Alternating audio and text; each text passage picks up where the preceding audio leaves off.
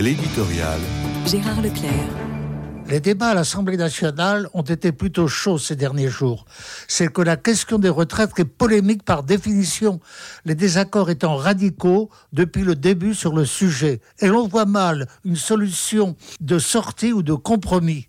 Dès lors, nous sommes dans une situation de guerre, au moins sur le plan moral, l'opposition ou les oppositions étant le plus souvent dans une volonté d'obstruction plus que de discussion.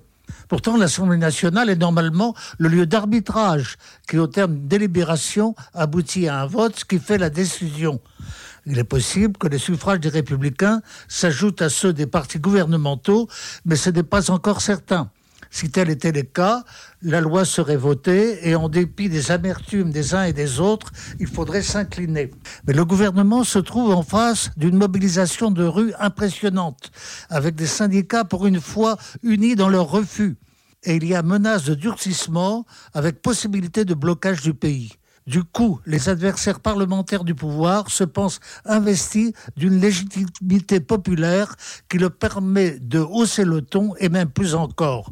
Lorsqu'un député exhibe une photo où il écrase un ballon où se trouve imprimé le visage d'Olivier Dussopt, on est en passe de franchir un degré difficile à admettre. Encore une fois, la polémique n'est pas forcément de nature perverse, quoique le mot comporte la notion de polémos, c'est-à-dire la guerre. Depuis les origines de la culture, il a été démontré qu'elle pouvait être policée, même s'il est difficile qu'une assemblée politique s'accorde avec la discipline universitaire de la disputatio médiévale. Mais dans l'état actuel des choses, c'est le rapport de force qui prévaut et fait de la polémique violente une arme et non un moyen de discussion.